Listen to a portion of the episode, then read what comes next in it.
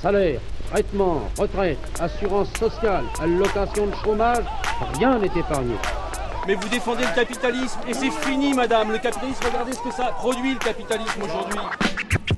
Les jours heureux. Les jours heureux. Les jours heureux. Les jours heureux. Les jours heureux. Les jours heureux. Les jours heureux. Les jours heureux. Alors, bienvenue à, toutes et à tous. Donc, euh, vous êtes ici ce soir dans le cadre d'une rencontre débat qui prend place dans, euh, dans le cadre de la semaine de la solidarité internationale organisée par la commune d'Anderlecht, euh, dont la thématique cette année est le droit à l'autodétermination des peuples ou droit des peuples à disposer d'eux-mêmes. Donc, qui est la thématique de cette rencontre d'introduction du, du festival. Euh, ce soir, pour en parler, on va accueillir euh, Selma Ben Khalifa, donc qui est avocate pour le cabinet Progress Law, et euh, Eric David, normalement, euh, donc qui est euh, membre du Centre de recherche de droit international de l'ULB. Alors, que vous dire sur le, droit à l'autodétermination? Euh, Selma, moi je vais te proposer de lire une, description, un- un- une petite définition de ce que c'est que le droit à l'autodétermination et te proposer qu'on en parle ensemble.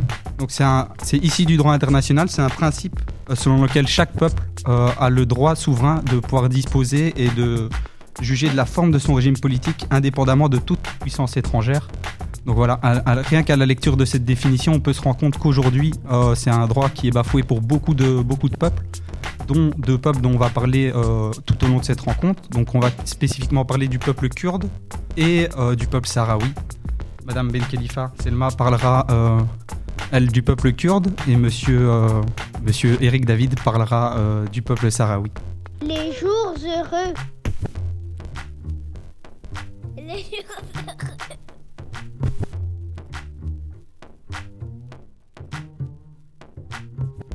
La chose, je vais peut-être commencer avec toi, Selma. Euh, donc, on parle du mot peuple euh, dans, cette, dans cette définition. Pour moi, ça pose déjà un premier problème. C'est qu'il faut savoir que juridiquement, aujourd'hui, rien ne définit clairement ce qu'est qu'est un peuple, euh, ce qu'est une nation, parce que ce sont les deux grands principes sur lesquels se base ce droit. Euh, alors, moi, j'ai envie de te poser une question, Selma. Selon toi, comment est-ce qu'aujourd'hui, on pourrait faire appliquer un droit qui se base sur une notion qui est totalement floue? Et est-ce que tu peux parler plus spécifiquement aussi du, cas du peuple kurde en rapport avec ce droit à l'autodétermination? Le droit, c'est un rapport de force. Le droit, c'est pas la justice. Le droit, c'est et surtout le droit international, c'est un rapport de force politique et parfois euh, physique. C'est des fois le droit est issu d'une guerre euh, qui va définir qu'est-ce qu'est-ce qu'on a décidé. Et une fois qu'on a décidé, une fois qu'il y a une résolution, une fois qu'il y a une convention, eh bien, ça devient le droit. Mais avant que cette convention soit décidée, euh, avant que cette convention soit signée, il y a eu toutes sortes de discussions politiques, euh, toutes sortes de rapports de force politiques qui font que finalement, on va signer tel article et pas tel autre, et qui va, que, qu'un article va avoir plus de force ou moins la notion de peuple, c'est pas une notion juridique, c'est une notion politique. C'est une notion, c'est une notion sociologique. C'est quoi un peuple? C'est un groupe de personnes qui se considèrent eux-mêmes comme ap- appartenant à un peuple, parce que je trouve que avant tout, il faut donner la parole aux gens eux-mêmes. Si les gens se considèrent comme un peuple, eh bien, il y a quand même fort à penser que c'est la vérité. Et il y a d'autres déterminants, par exemple, avoir une langue commune, avoir une religion commune, avoir une histoire commune, une culture commune ou un territoire commun. Et souvent, on confond ce problème de territoire avec la notion de peuple. C'est-à-dire que les peuples qui n'ont pas de territoire, on considère que ce ne sont pas des peuples ou qu'ils n'ont pas droit à l'autodétermination. Et ça ne va pas parce que il faut se rappeler l'histoire. Le territoire, ce sont des frontières qui ont été parfois tracées à la latte par les colons. Le peuple Peul, il existe. Ils ont une histoire commune. Ils ont des centaines, des milliers d'années d'ex- d'existence. pourtant, ils n'ont pas de territoire commun parce que les frontières ont décidé de les mettre dans différents pays. Le peuple Afar, c'est le plus ancien peuple au monde. J'ai eu l'occasion d'aller en, Éthiopie et Lucie, qui est la- l'Australopithèque, est une Afarensis. Le peuple Afar était un des plus anciens peuples au monde et pourtant il n'a pas de territoire parce que les frontières coloniales l'ont dispersé entre l'Éthiopie, Djibouti et, et l'Érythrée. Pourtant, c'est un peuple qui existe. Le peuple kurde, même chose. Il faut savoir qu'en 1920, au traité de Sèvres, donc 1920, juste après la Première Guerre mondiale, guerre au cours de laquelle l'Empire ottoman avait euh, fait alliance avec euh, l'Allemagne, et donc ils perdent la guerre. Il y a, il y a un traité qui se fait et l'Empire ottoman est disloqué. Et au traité de Sèvres, on décide de donner l'Arménie aux Arméniens. Il faut savoir que les Arméniens ont quand même été génocidés en 1915, donc on, leur donne un pays et on décide de, faire un Kurdistan autonome. Et puis trois ans plus tard, 1923, traité de Lausanne. Là, Atatürk a pris le pouvoir. On n'est plus avec le vieux sultan complètement, complètement perdant de la guerre. On est avec un jeune homme fort de, euh, de la région, euh, un régime fort. Et on il dit, bon, les Arméniens, je suis d'accord, mais les Kurdes, vous les, les laissez. Et il y a comme ça un rapport de force politique qui se met en, place. Atatürk cède sur l'Arménie, dit l'Arménie, vous pouvez la, la- la garder, c'est vrai, mais les, les Kurdes, vous nous les laissez. Et lors du traité de Lausanne, il n'y a plus de frontières pour les, pour les Kurdes. Il n'existe plus. Lausanne, on est d'accord que c'est pas au Kurdistan, c'est en Suisse. hein. Donc, ce sont des colons qui ont décidé de ces frontières. Et donc, décider aujourd'hui, en 1921, qu'un peuple aurait ou non des droits en raison de décisions coloniales du, du début du XXe siècle, voire d'avant, ça ne va pas du tout. On peut très bien se rendre compte humainement et moralement que ça ne va pas. Et donc, le peuple kurde est un peuple, est un peuple qui est disloqué entre quatre pays, puisque une partie se trouve en Turquie, une partie en Syrie, une partie en Iran, une partie en Irak. Euh, il compte quand même 40 millions de, personnes euh, qui se revendiquent tous d'appartenir au peuple kurde, qui ont une culture commune, une langue commune. Il y a plusieurs dérivés euh, du kurde, mais, mais qui, a, qui a une racine commune. Et c'est un peuple qui existe dans cette région depuis l'Antiquité. Donc, on ne peut pas, en raison d'un traité signé à Lausanne en 1923, prétendre que ce peuple n'aurait pas, comme un autre peuple, droit à l'autodétermination.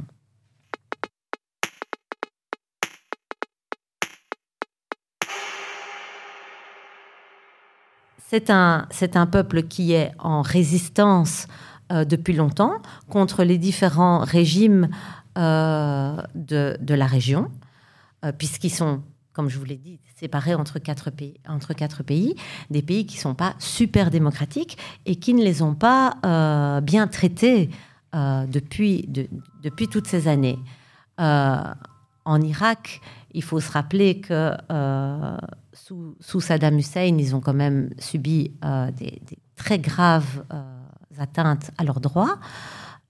Ensuite, ils ont obtenu, après la guerre du Golfe, une relative autonomie. En Syrie, ils ont subi sous, pas Bachar al-Assad, mais le père, Hafez al-Assad, aussi de très graves atteintes à leurs droits, et notamment les Kurdes de Syrie étaient euh, un des peuples euh, qui étaient apatrides parce que euh, la Syrie leur avait retiré la nationalité syrienne.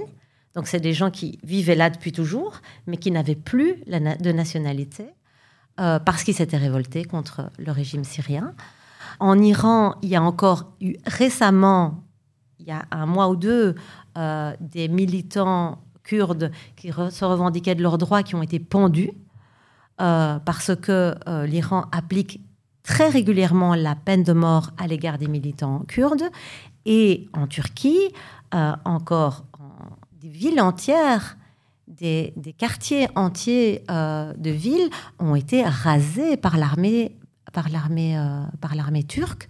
Vous voyez des photos de Cizre, euh, qui est, un, qui est une, ville près de, enfin un- une commune de Diyarbakir. Eh bien, on, croirait que c'est la Syrie, alors que c'est la Turquie. Donc il y a une, répression contre les Kurdes en Turquie qui est affolante.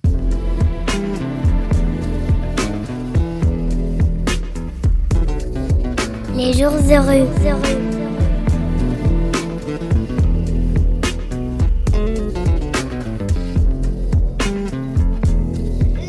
Jours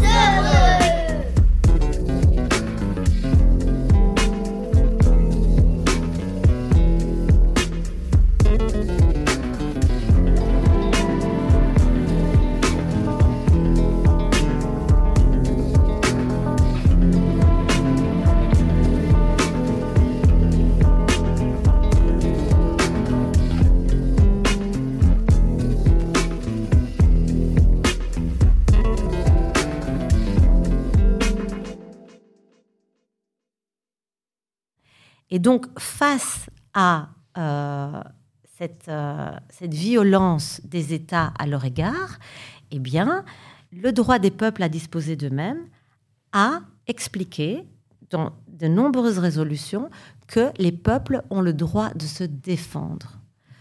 Il y a euh, une formulation qui existe dans toutes les résolutions sur le droit des peuples à disposer d'eux- d'eux-mêmes, qui existe, c'est par tous les moyens nécessaires.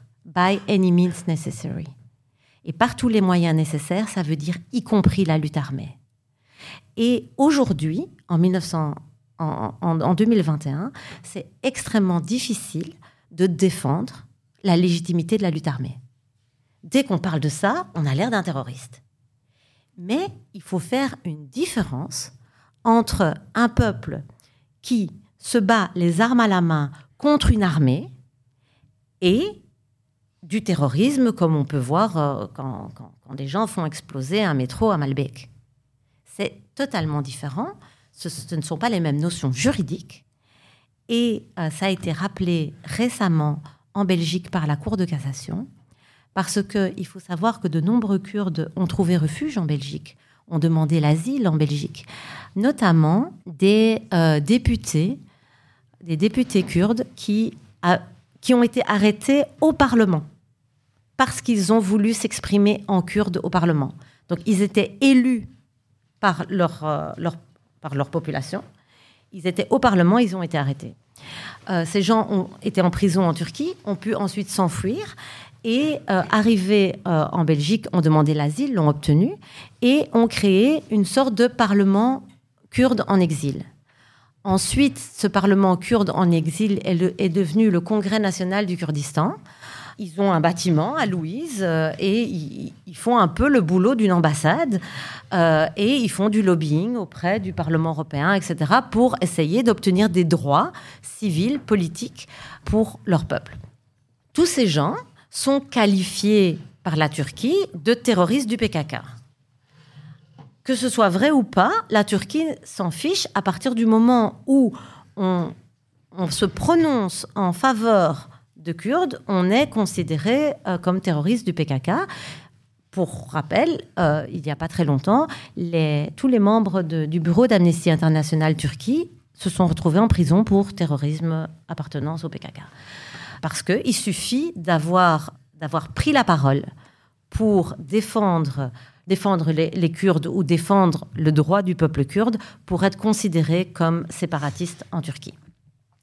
Et donc, en Belgique, euh, la Turquie euh, influence les, autorités, belges et demande qu'il y ait des poursuites contre 34 personnes et associations euh, kurdes à, Bruxelles et dans toute la Belgique. Et ces gens sont poursuivis en justice pour terrorisme. Ils ne sont pas détenus. ce qui peut être un peu contradictoire. Hein. Si on pense que quelqu'un est terroriste, on ne le laisse pas en liberté. Mais en fait, on se rend bien compte que ces gens ne sont pas des terroristes. Hein. Ils n'ont jamais commis, commis aucun, aucune infraction. On se rend compte que c'est tout à fait politique. Et il y a eu toute cette, euh, toute, toute, une saga judiciaire euh, au cours de laquelle la discussion était est-ce que c'est du terrorisme ou est-ce que c'est de la lutte armée? Parce que si c'est une lutte armée, ça ne rentre pas dans le cadre du terrorisme. Et ça a été jusqu'à la Cour de cassation. Et on a fini par décider non, ce n'est pas du terrorisme. Parce que une guérilla qui lutte les armes à la main, mais pas clandestinement, pas en allant faire exploser des, des, magasins, mais qui lutte les armes à la main pour obtenir la liberté pour son peuple, ça ne peut pas être considéré comme terroriste. Et c'est valable aussi pour des guérillas en Amérique latine ou pour des guérillas en, Afrique. Être, euh, prendre les armes n'est pas automatiquement, euh, ne doit pas automatiquement être considéré euh, ou être non légitime. Parfois, c'est légitime et il faut rappeler que dans tout le droit des peuples à disposer d'eux-mêmes, il y a toujours eu cette légitimité à lutter par tous les moyens nécessaires. Merci, merci beaucoup Selma. Euh, donc tu l'as dit par tous les par tous les moyens nécessaires. Excellente intervention. Tu, le vois, le, public t'applaudit. Euh, donc ça, ça, fait référence euh, à une célèbre phrase de Malcolm X, si je dis pas de bêtises. Quelle est aujourd'hui l'actualité du, peuple kurde, Selma? Est-ce que tu que tu peux nous parler des derniers événements?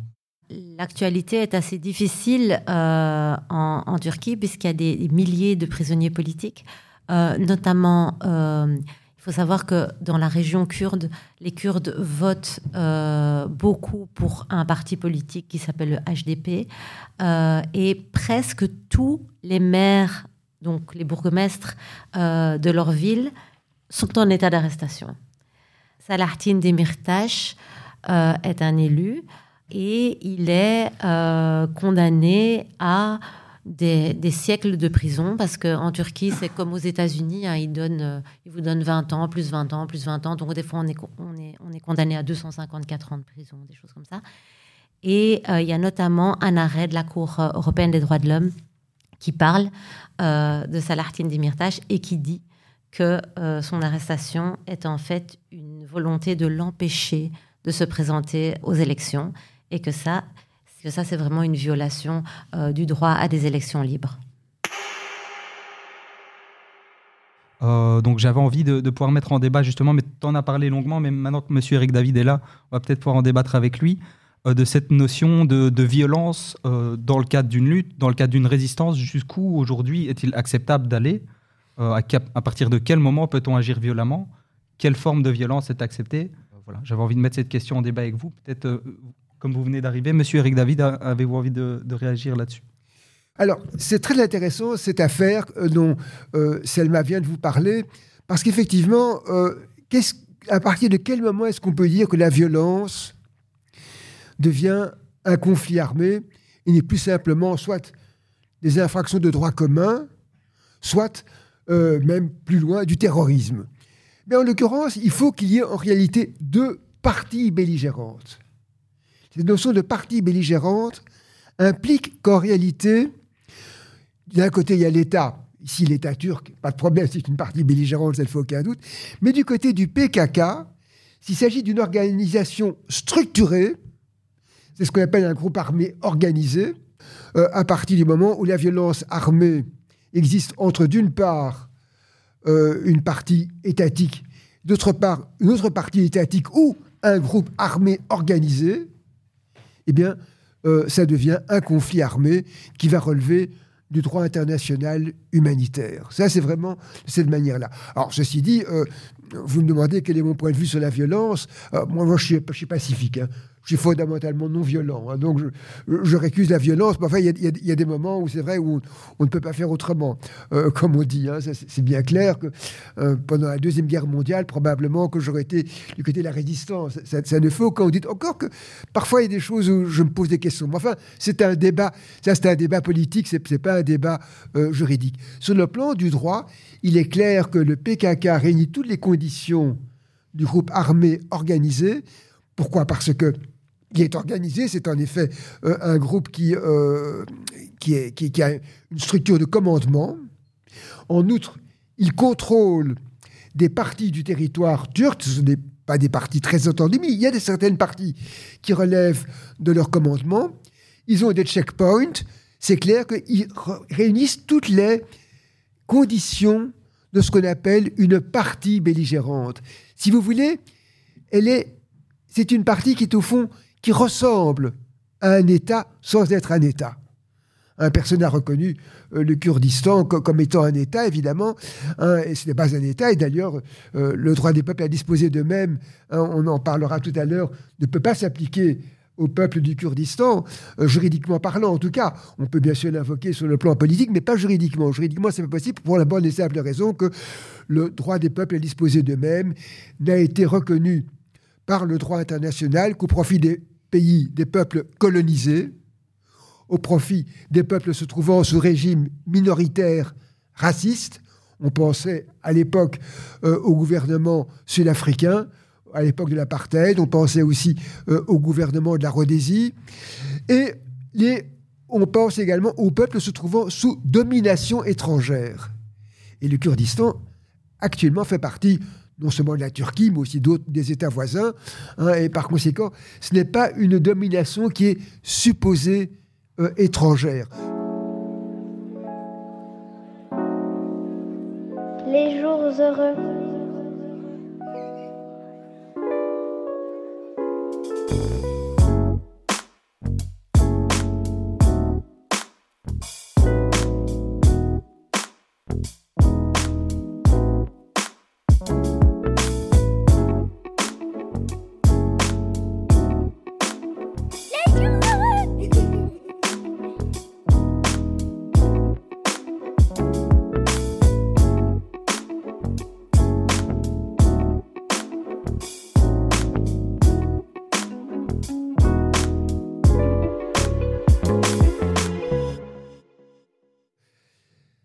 Faut savoir que le droit des peuples à disposer d'eux-mêmes implique de savoir ce que c'est que le peuple. Eh bien, euh, euh, la définition du peuple qui peut bénéficier du droit à disposer de lui-même ou qui peut bénéficier du droit à l'autodétermination a fait l'objet, au fond, de deux définitions. Il y a une définition générique et une définition spécifique. La définition euh, générique, eh c'est celle que l'on trouve notamment dans la résolution adoptée par l'Assemblée générale des Nations unies le 15 décembre 1960. C'est la résolution 1541, et qui dit que un peuple euh, d'un territoire non autonome, parce que c'est à ça qu'on pense, c'est un territoire non autonome, est un peuple qui se trouve sur un territoire géographiquement, culturellement ou ethniquement distinct de la métropole qu'il administre et qui peut se trouver dans une situation de subordination, de suggestion arbitraire. Ce sont les mots que vous trouvez dans la résolution 1541. Donc vous avez là une définition tout à fait générique qui peut bien sûr s'a- s'appliquer à, à toutes sortes de situations. Évidemment, vous me direz, euh, euh, suggestion euh, arbitraire, hein, euh, peuple ethniquement, culturellement, linguistiquement et géographiquement distinct. Bon, si on veut euh, pousser le bouchon un peu plus loin, on dira, ben voilà, euh, hein, euh, la Wallonie est un territoire géographiquement, ethniquement, culturellement et linguistiquement distinct de la Flandre, hein, et par conséquent, c'est un territoire non autonome. C'est pour ça qu'il y a un deuxième critère qu'il faut prendre, qui est ce qu'on appelle le critère de la liste, qui est un critère spécifique, celui-là. Le critère de la liste, c'est un critère qui avait été, euh, c'est pas un critère, plutôt c'est une liste qui a été établie par le secrétaire général des Nations Unies en 1947. Il faut savoir que dans la charte des Nations Unies, vous avez une disposition, c'est l'article 73, qui prévoit que les États qui ont des territoires sous leur tutelle, sous leur contrôle, qui ne sont pas des territoires qui font partie, en quelque sorte, euh, de leur euh, euh, territoire national classique. Ce sont les territoires non autonomes. Et pour ces territoires, les États devaient, en vertu de l'article 73, donner des renseignements sur le degré d'avancement de la, des progrès qui sont faits pour les populations de ces territoires. Et donc c'est comme cela que le secrétaire général des Nations Unies a demandé à tous les États membres des Nations Unies en 1947 de donner la liste de ces territoires. Par exemple, la Belgique hein, a bien sûr euh, donné le, euh, Congo, hein, de la même manière que la Grande-Bretagne a donné toutes, ses colonies d'Afrique et, celles qui avaient encore les, îles un peu qui se trouvent dans le Pacifique et, et dans l'Atlantique la France l'a fait pour l'Afrique équatoriale française ou l'Afrique occidentale française, elle ne l'a pas fait pour des territoires tels que l'Algérie, qui était considéré comme, comme faisant partie des départements français. Hein, et c'est ainsi que euh, vous aviez le Portugal ne l'a pas fait, parce que le Portugal disait ah, mais moi je n'ai pas de territoire non autonome, je n'ai que des provinces d'outre-mer. L'Espagne, même chose. On va parler du Sahara occidental. Eh bien, le Sahara occidental, lui aussi, euh, n'était pas sur la liste des territoires non autonomes. Et c'est alors par la suite que progressivement, l'Assemblée générale des Nations unies, alors, sans tenir compte des qualifications, bien sûr, pro-domo de la part des États, ont d'office euh, mis sur la liste de ces territoires des territoires qui n'y étaient pas au départ. C'est ainsi que, notamment, l'Algérie, euh, en 1900, fin des années 50, début des années 60, a été mis sur la liste des territoires non, autonomes. Hein, ceux qui sont euh, suffisamment vieux, il n'est pas très nombreux ici dans cet auditoire, se souviendront peut-être du coup de gueule de De, Gaulle qui, a parlé des Nations Unies comme étant, parlant de ce machin, hein, ne supportant pas l'idée que euh, l'Algérie française puisse être considérée comme un territoire non autonome, donc pouvoir bénéficier du droit des peuples à disposer d'eux-mêmes. Hein, et c'est, on a fait la même chose pour les colonies portugaises, hein, on, a, fait euh, la même chose pour les colonies espagnoles. C'est à chaque fois l'Assemblée générale qui, autoritairement, a placé ces territoires sur cette liste. Et là, vous voyez qu'il faut combiner ces deux définitions, la définition générique et la définition de la liste, pour déterminer ce qu'est un territoire non autonome.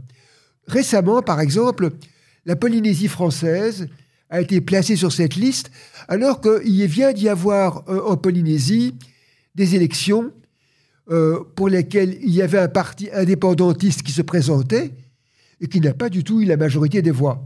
Ce qui a de nouveau fait réagir la France, euh, pas de manière aussi brutale que De Gaulle, mais en disant, mais enfin, on ne comprend pas qu'on mette la Polynésie alors que la majorité de la population ne désire absolument pas être euh, considéré comme euh, un territoire non autonome pouvant bénéficier du droit à l'autodétermination et donc à l'indépendance. Donc vous voyez que le critère générique ne suffit pas, il faut l'associer nécessairement aux critères de la liste. C'est la raison pour laquelle euh, le, peuple du Kurdistan ne peut pas être considéré comme un peuple pouvant bénéficier du droit à l'autodétermination, parce que même si c'est vrai qu'il est géographiquement, culturellement, linguistiquement distinct et qu'il occupe aussi une, portion du territoire, notamment turc, mais pas seulement, qui est distincte du reste de la Turquie, il n'en demeure pas moins que jamais le Kurdistan n'a été mis sur cette liste. il faut bien se rendre compte qu'il y a, il y a des tas de situations de ce genre euh, où le, le, les peuples euh, luttent euh, pour euh, gagner une forme d'indépendance, mais qui ne sont pas pour autant des peuples qui peuvent bénéficier du droit à l'autodétermination, comme c'est le cas pour le peuple du Sahara occidental ou, d'autres, bien sûr, hein, euh, qui, qui, luttent également pour leur indépendance. Et je pense ici en particulier au peuple palestinien, qui n'est pas une situation coloniale proprement dite, mais le peuple palestinien se trouve sous occupation étrangère. Et donc ça relève effectivement, d'après les textes applicables, des peuples qui peuvent bénéficier du droit à l'autodétermination. Les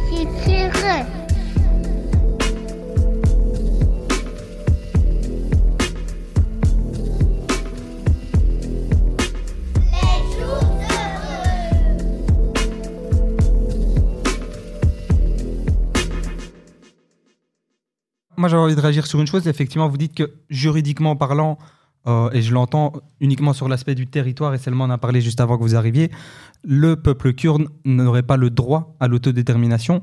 Euh, J'ai quand même envie de souligner que c'est un peuple qui, depuis des décennies, des centaines d'années, vit sous la domination d'autres peuples et subit des atrocités chaque jour. On voit le, droit à l'autodétermination comme un moyen, euh, un cheminement vers une indépendance. Comme vous l'avez rappelé, c'est un droit qui a été imaginé dans le cadre des, sorties des colonies pour aider ces peuples à pouvoir sortir de, du joug colonial. Quelle est la façon, quelle est euh, une autre façon juridique aujourd'hui de pouvoir, de pouvoir euh, gagner son indépendance si euh, juridiquement, uniquement, on n'a pas le droit à l'autodétermination? On n'a pas le droit, ça ne veut pas dire qu'on ne peut pas la- l'avoir. Mais ça, c'est une question d'effectivité, si vous voulez. Simplement, le mot autodétermination, qui définit un ensemble de droits par rapport au peuple qui le revendique, juridiquement, ça ne marchera pas. Hein, par exemple, vous avez eu euh, une consultation qui avait été faite euh, à propos du droit à l'indépendance du Québec. Hein, eh bien, euh, la consultation avait été faite par un juriste anglo-saxon, que je connais d'ailleurs bien, le pauvre, il vient de décéder, James Crawford. Et euh, il arrivait à, ce type de conclusion que, je viens de rappeler, c'est que le Québec n'a pas en tant que tel euh, les qualités nécessaires pour pouvoir bénéficier du droit d'autodétermination.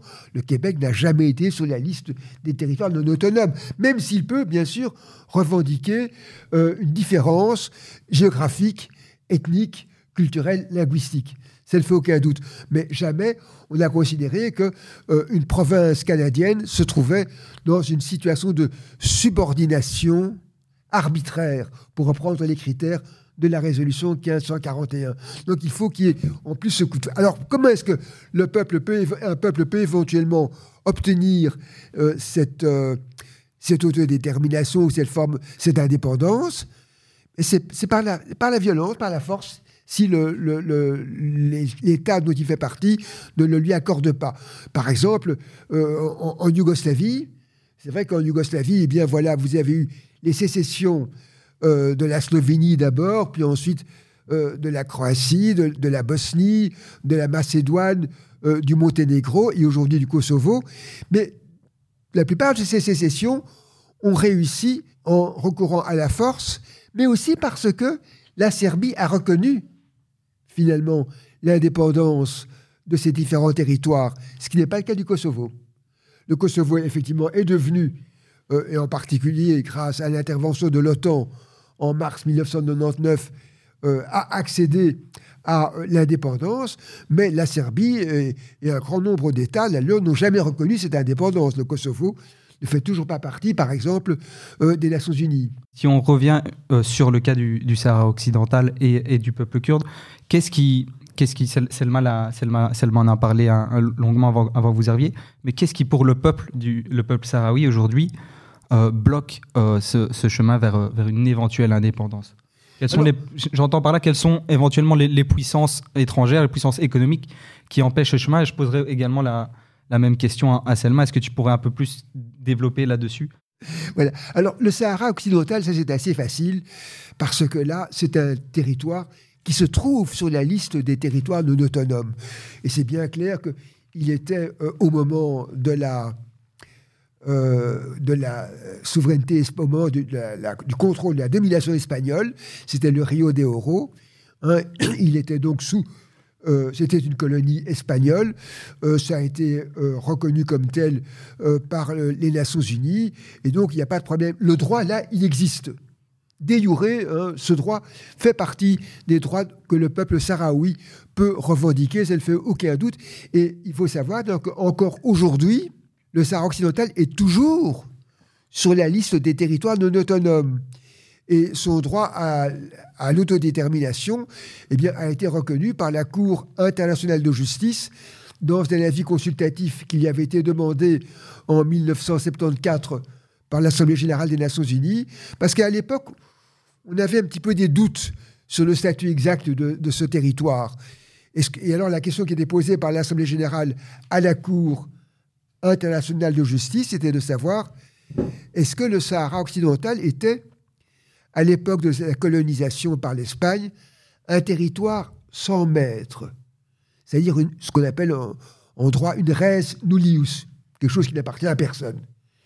Et là, euh, ça a été plaidé euh, à la fois par le Maroc, par la Mauritanie, par l'Espagne, Et il a été démontré que non, le, le Sahara occidental n'a jamais été un territoire sans maître. Il y avait des tribus qui nomadisaient sur ce territoire. Donc ce territoire appartenait bel et bien euh, à un certain nombre d'entités euh, humaines, de collectivités humaines.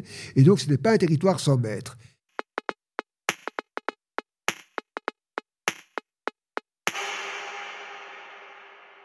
Vas-y, Selma. Donc moi, je voudrais rappeler que moi aussi, je suis juriste, mais les juristes adorent le droit qui existe. Or, le droit, c'est un rapport de force, et si le rapport de force change, le droit change.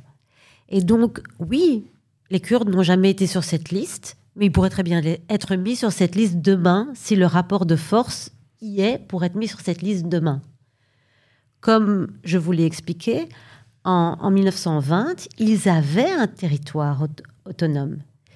S'il n'y avait pas eu le traité de Lausanne en 1923 qui leur ôtait ce territoire, eh bien, ils auraient été considérés comme un des euh, comme colonisés, puisqu'ils ils, auraient fait partie de, la, de cette région, euh, qui aurait sans doute été la Turquie. Euh, mais ça a été décidé autrement. Et selon moi, on doit réfléchir indépendamment des frontières coloniales qui ont été... Parce qu'on n'est pas d'accord avec la colonisation. Parce qu'aujourd'hui, on est quand même, j'espère ici tous d'accord, que la colonisation, ça n'est pas bien. Partir du, du principe que un droit actuel va dépendre de frontières décidées par les colons en, 1923, ça ne va pas. Bien sûr que c'est une question de lobbying au, niveau des, Nations Unies, que c'est une question, mais là, tout peut changer au niveau du droit. Le droit n'est pas immuable. Et si des, régions ont été mises sur cette liste, si des pays ont été mis sur cette liste, c'est parce qu'il y avait un rapport de force qui était favorable à la décolonisation à l'époque.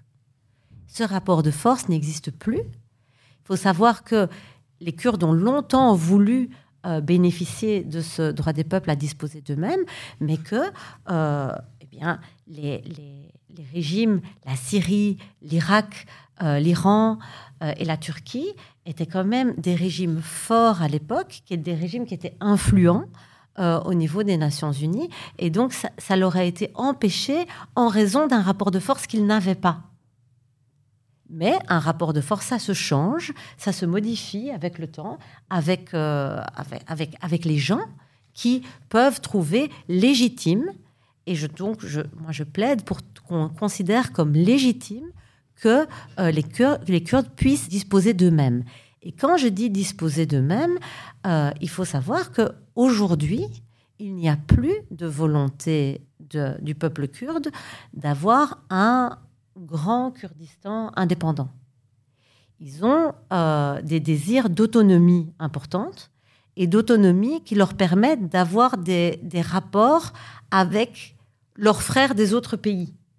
Mais ils sont presque tous d'accord de rester dans les différents pays dans lesquels ils se trouvent, euh, mais simplement avec une autonomie euh, culturelle au niveau de l'enseignement, au niveau et au niveau économique. Et pour le moment, cette, autonomie, ils en bénéficient un tout petit peu en Irak, mais pas du tout dans les trois autres pays. Merci, merci beaucoup, euh, Selma. Alors, j'avais envie, j'avais envie de, pouvoir parler euh, d'autres choses avec vous. Donc, tu parles de rapport de force au niveau du droit international. C'est comme ça que ça fonctionne. tu dis que les rapports de force peuvent changer. Donc, selon toi, comment est-ce qu'on peut faire changer ces rapports de force aujourd'hui que ce soit au niveau juridique, au niveau politique ou au, niveau, euh, je vais l'appeler le niveau militant, mais au niveau civil, comment est-ce qu'on peut faire bouger ça? Comment est-ce qu'on peut agir sur ces rapports de force aujourd'hui? Au niveau politique, il faut une volonté politique. C'est pour ça que, par exemple, il y a beaucoup de, lobbying politique, autant des Kurdes que des Sahraouis, auprès euh, des institutions européennes, par exemple. Euh, mais au niveau civil et militant, je pense que eh ce genre de débat euh, qui permet de, parler de ces questions, c'est déjà quelque chose d'important parce que souvent les gens ne savent même pas, ils sont pas vraiment au courant.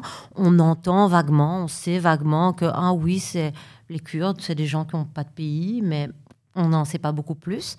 Euh, donc en avoir s'informer, euh, avoir de l'information, c'est déjà, c'est déjà très important. Mais sinon, il y a d'autres moyens militants. Il faut savoir que le droit du peuple euh, des, Noirs qui vivaient sous apartheid en Afrique du Sud, eh bien, il a été finalement gagné, notamment grâce à de grosses campagnes de boycott. Les gens n'achetaient plus les produits euh, sud-africains, au point que ça a vraiment causé un problème dans leur économie. Donc, à un moment, il n'était plus tenable pour eux de garder Nelson Mandela euh, en prison. Alors que, on- il faut rappeler que c'est une question de rapport de force politique. Quand Nelson Mandela a été mis en prison, il a été mis en prison parce qu'il était terroriste. L'ANC, son parti, était un parti terroriste. Ici, en Belgique, il y a une militante qui euh, militait pour l'ANC, une Belge. Elle a fait de la prison pour terrorisme. Eh bien, Nelson Mandela est passé de terroriste à prix Nobel de la paix. Et aujourd'hui, on- personne ne, conteste Nelson Mandela. Tout le monde l'aime bien. Donc, on, on voit que le rapport de force politique euh, peut faire dire au droit blanc ou noir. Donc, il faut créer, et c'est et c'est le peuple qui crée le rapport de force politique, il faut créer le, rapport de force politique pour faire dire au droit ce qu'on veut qu'il dise. Et en tant que démocrate, en tant que personne de gauche, ce que je veux, c'est que euh, le droit dise ce qui est juste. Or, parfois, le droit, souvent, le droit ne dit pas ce qui est juste. Et c'est le rapport de force qui doit obliger le droit à dire ce qui est juste.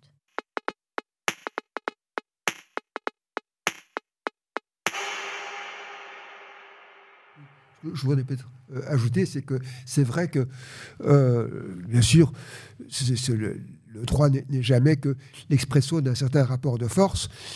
Euh, ça ne fait au- aucun doute de ce point de vue-là, rapport de force politique. Mais en l'occurrence, il ne faut pas oublier que qui fait le droit international, ce sont les États.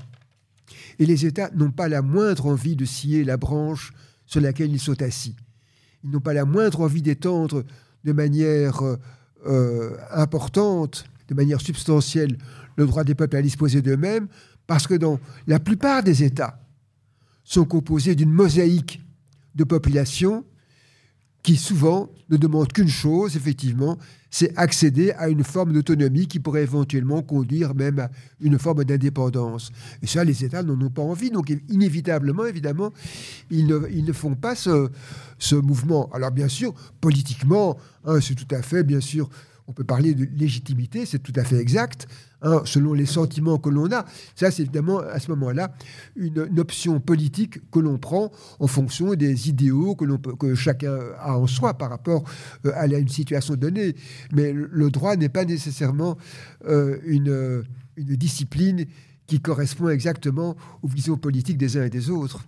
Merci, beaucoup pour Selma pour ton intervention. Je pense, je propose que maintenant on puisse commencer à prendre les questions du public.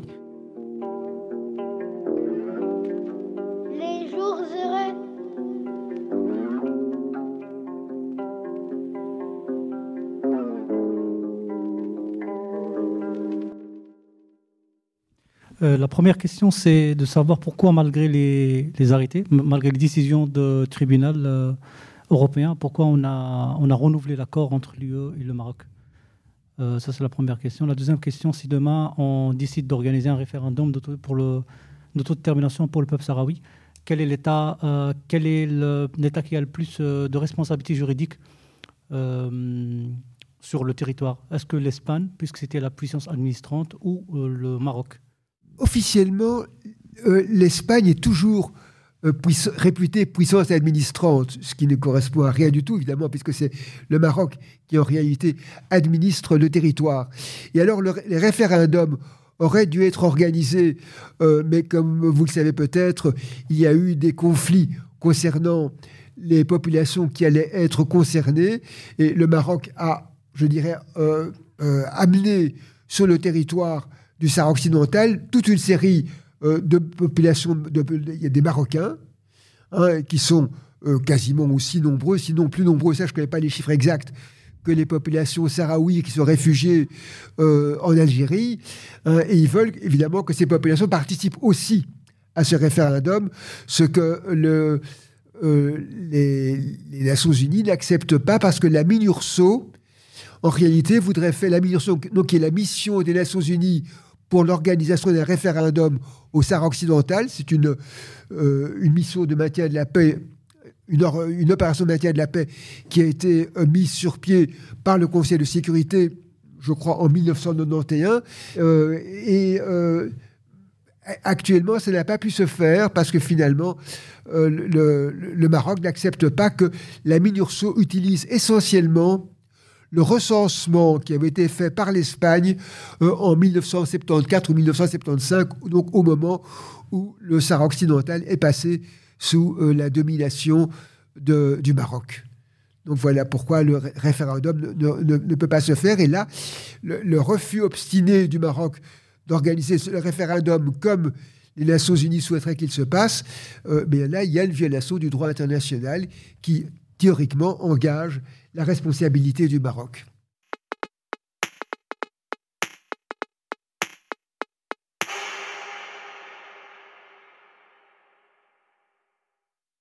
Oui, euh, s'il vous plaît, bonjour.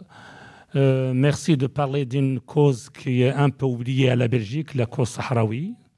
C'est une histoire très oubliée à la Belgique parce qu'on ne parle pas de ce, de, de, ce problème. C'est un problème que ça fait tout près de 45 ans que c'est un pays qui est divisé entre deux, une moitié au campement réfugié et une moitié au Sahara occupé avec les Marocains. Et c'est une histoire très oubliée à la Belgique. On ne sait pas pourquoi. On ne sait pas les médias européens pourquoi ils ne parlent pas dans ce cas. Voilà, ma question, je voulais demander où est le but pour le Maroc qu'il divise le territoire sahraoui à 75 avec la Mauritanie. Et voilà, merci. Oui, alors je pense que le, but du Maroc, le Maroc euh, a des visées euh, qu'on peut qualifier d'impérialistes. Vous savez, même quand la Mauritanie est devenue indépendante, le Maroc revendiquait la Mauritanie. Et ça, ça remonte, si vous voulez, dans les traditions, je pense, les traditions marocaines, au fait que jadis, au XVIIIe siècle ou XIXe siècle, il y avait un certain nombre de tribus qui faisaient allégeance euh, au sultan du Maroc, au Marzen. Et en, réalité, c'est une, ces liens d'allégeance euh, revendiqués et présentés par le Maroc comme justifiant sa revendication de souveraineté, ça a été balayé du revers de la main par la Cour internationale de justice en disant que c'est vrai qu'il y avait des liens d'allégeance, mais qu'en aucune manière ces liens représentaient une forme quelconque de souveraineté du Maroc sur euh, le, Sahara occidental, de la même manière que la Mauritanie, qui n'existait pas en tant que telle, la Cour parle de l'ensemble mauritanien, ne parle pas de Mauritanie, et elle reconnaît qu'il y avait des droits à la terre de la part de l'ensemble mauritanien sur la partie sud euh, du Sahara occidental, mais pas du tout des droits de souveraineté. Hein, et donc, c'est vrai que euh, lorsque la Mauritanie et le, et le Maroc se sont partagés le Sahara occidental, eh bien tout de suite, euh, effectivement, le, Front Polisario s'est élevé à, juste titre, bien sûr, contre cette mainmise de ces deux États. Et comme vous le savez, la, Mauritanie n'a pas fait long feu. Hein. Très rapidement, elle, a jeté le gant. Et, mais alors, le Maroc s'est engouffré aussitôt dans la place qui était laissée vacante par la Mauritanie. Et aujourd'hui, le Maroc occupe 80% du Sahara occidental. Euh, il n'y a que 20% de désert qui est contrôlé par euh, le Front Polisario. Et, euh, alors, vous dites, mais, pourquoi est-ce qu'on ne réagit pas davantage en Belgique? Mais si, il y a des réactions, mais c'est vrai que ce, ne sont pas des choses qui probablement mobilisent l'opinion publique. Hein, et vous avez raison de le regretter. Hein. mais voilà, vous-même, vous faites partie d'une association. Il y a d'autres associations pour euh, les, amis du peuple sahraoui, j'ai oublié le nom exactement. Euh, il y a, malgré tout, il y a des actions euh, qui, qui, sont menées. il y a d'ailleurs une action qui est menée vraiment en profondeur auprès de l'Union européenne. Merci, merci beaucoup. Merci pour cette dernière intervention. Moi, je voudrais ajouter oui, quelque tout chose. à fait. J'allais te proposer de, de, pouvoir clôturer de chaque moi, je voulais ajouter quelque chose qui reprend la, première intervention et la dernière, qui ont dit un peu la même chose. Dans la première intervention, monsieur nous a félicité d'oser parler de ça. vous rendez compte de ce qu'on dit? D'oser parler de ça alors qu'on est en Belgique. Et c'est vrai, c'est difficile. Vous l'avez dit, c'est difficile. Alors qu'on est en Belgique.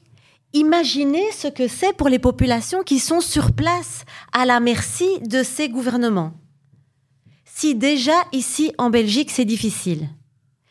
Et donc ce qu'on peut faire aussi, concrètement, c'est aller à la rencontre de ces gens, de leurs associations, pour leur dire juste un mot de sympathie. Moi, j'ai rien à voir. Moi, je suis pas kurde. Oh, moi, je suis d'origine tunisienne. Hein. Je m'en fous. Mais vous m'êtes sympathique. Je, je suis d'accord avec vous. Je vous soutiens. Parce que il faut savoir qu'il y a une pression, mais même sur les gens d'ici. Le centre culturel kurde, qui est à Saint-Josse, il a déjà été incendié deux fois, ici en Belgique. Des jeunes, des enfants, des ados kurdes disent à l'école, je ne dis pas que je suis kurde. J'ai peur. Ici, en Belgique. Et donc, il y a quelque chose dans cette pression contre ces populations qui allez, si ces gens ont peur, même ici en Belgique, qu'est-ce que ça doit être? À quelle, à quelle échelle ça doit être là-bas? Et donc, leur dire, ici en Belgique, nous, on est à vos côtés, nous, on ose organiser à Anderlecht une, une, une, une conférence là-dessus, parce que on n'a pas, on pas de problème à en parler nous, on a le droit d'en parler parce que nous, on vit en démocratie, eh bien, c'est fondamental, c'est important, et ça peut aider au moins les gens d'ici qui sont réfugiés ou apatrides, parce que les, les, les, Sahraouis ici sont souvent apatrides, qui sont réfugiés ou apatrides, eh bien, vous avez du soutien. Allez vers les associations, vers l'association de monsieur, vers le centre culturel kurde, vers leurs associations parce qu'ils organisent aussi des fêtes, des, dîners, des repas au cours desquels vous pouvez rencontrer ces gens et faire leur connaissance. Je pense que ça, c'est un premier pas qu'on peut faire, qui est très facile à faire et qui peut, et qui, peut vous permettre d'aller plus loin dans euh, le soutien qu'on peut et, et cette construction du rapport de force qu'on peut faire avec les principaux intéressés. Merci, merci beaucoup Selma. Et euh, si euh, Eric n'a rien à rajouter, je vais, vous proposer de, conclure là-dessus. Merci à, merci à tous d'avoir assisté à cette rencontre. Et encore une fois, merci à la commune d'Anderlecht pour avoir travaillé avec nous sur ce, sur ce projet. Merci à tous. Les jours heureux.